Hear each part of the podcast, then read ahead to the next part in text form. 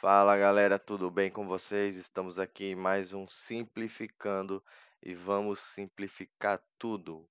Podcast passado falamos um pouco sobre a mensagem do Evangelho, falamos um pouco sobre o amor de Deus sobre nossas vidas e sobre termos uma única oportunidade de fazermos o nosso melhor. E hoje eu quero ler aqui para você que está me ouvindo um poema de Russell Kelfer. E é assim: Você é quem é por uma razão, parte de um plano inescrutável, preciosa, original e perfeita criação, denominada homem ou mulher de Deus, notável.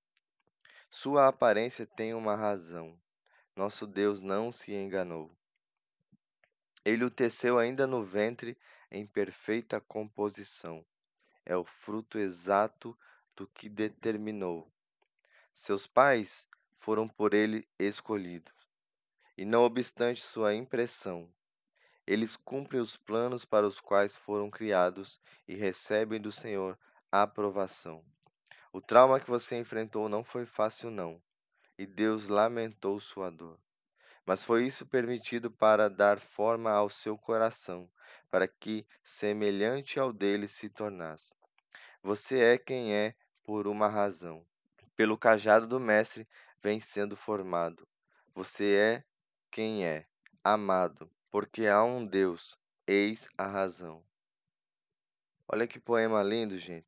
Eu quero trazer para você hoje uma palavra que está em Salmos 139:15, que diz assim: Tu me viste crescer desde a concepção até o nascimento. Todos os estágios da minha vida foram exibidos diante de ti. Primeira coisa que nós precisamos entender aqui nesses salmos é que nós não somos um acidente. E através desse poema nós vemos que há uma razão, que a nossa aparência tem uma razão e nosso Deus ele não se engana. Então o nosso nascimento ele não foi um erro, a nossa vida não é um acidente da natureza. Ainda que os nossos pais não tenham nos planejado, mas Deus certamente o fez. O próprio Deus nos aguardava.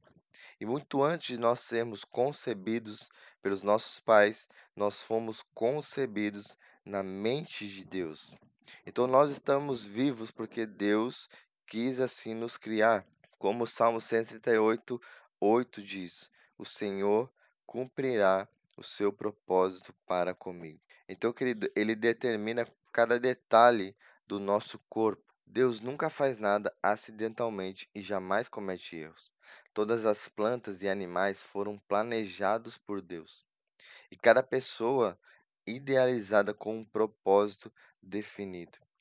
Então, muito antes de ser concebido por seus pais, você foi concebido na mente de Deus. Deixa eu te dizer algo, Deus ele não age de forma aleatória. Ele planeja tudo com extrema precisão. Então, por que Deus fez tudo isso?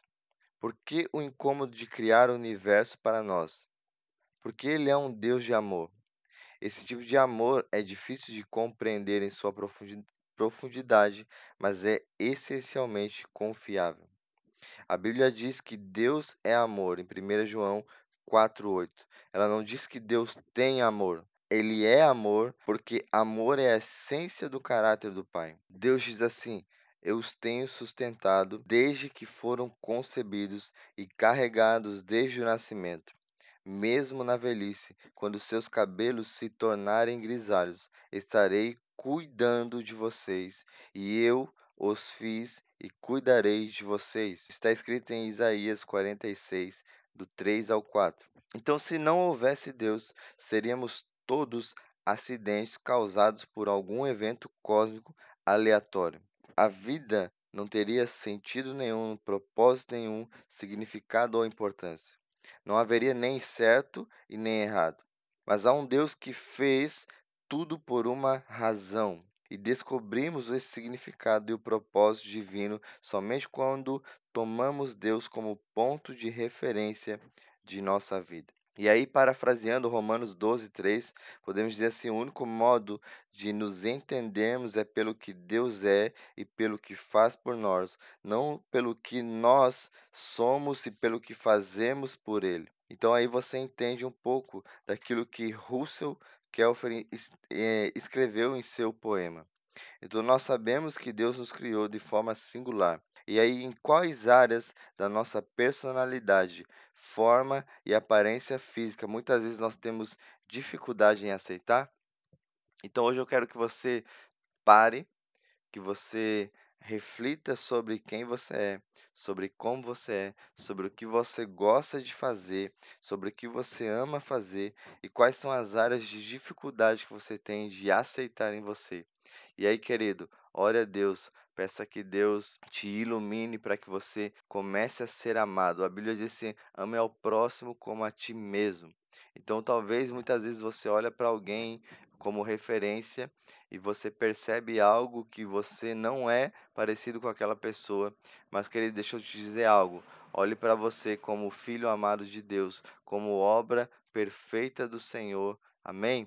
Então, que você comece a meditar sobre como Deus te criou sobre de forma singular, sobre a sua personalidade e sobre até mesmo sobre a sua aparência física. E Deus te fez alguém com um propósito, com uma missão. Amém? A Bíblia diz assim em Isaías 44, 2: Eu sou o Criador, você está sob meus cuidados mesmo antes de nascer. Querido, mesmo antes de nascer, Deus estava cuidando de você. E, querido, quero te dizer algo: que Deus ainda está cuidando de você e Deus cuidará de você até o dia em que ele virá nos buscar em glória. Amém? Um grande abraço, que Deus abençoe a sua vida. Fica com Deus e até o próximo podcast e vamos simplificar tudo. Valeu!